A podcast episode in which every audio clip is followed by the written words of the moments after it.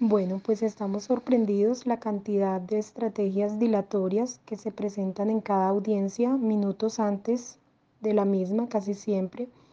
Y nos deja también sorprendidos este señor, eh, el mayor Molano, el asesino, se presume de inocencia. Entonces nuestra pregunta es, si se presume de inocente, ¿por qué no enfrenta la situación? ¿Por qué no muestra su verdad?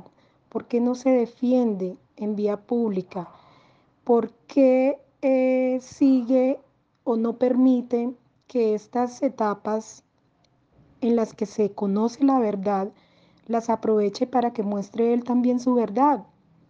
Por nuestra parte estamos tranquilos porque lo que es la Fiscalía, la Procuraduría, el doctor Miguel Ángel del Río han hecho un muy buen trabajo. Tenemos todas las cartas sobre la mesa para mostrárselas al mundo entero entonces, eh, no entiendo por qué este señor no afronta las cosas si se presume de inocente como él dice, por qué no se defiende también.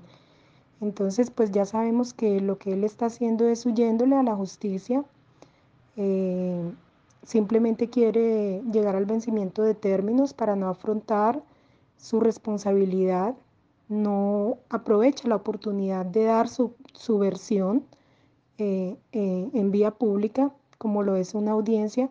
Entonces, pues esperamos que, el proceso siga. Yo estoy muy tranquila, mi esposo estamos muy tranquilos.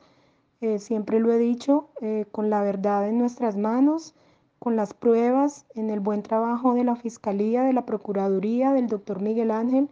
Entonces, pues esto en algún momento, eh, tarde o temprano, tendrá su, su buen desenlace como debe ser con la verdad de todo.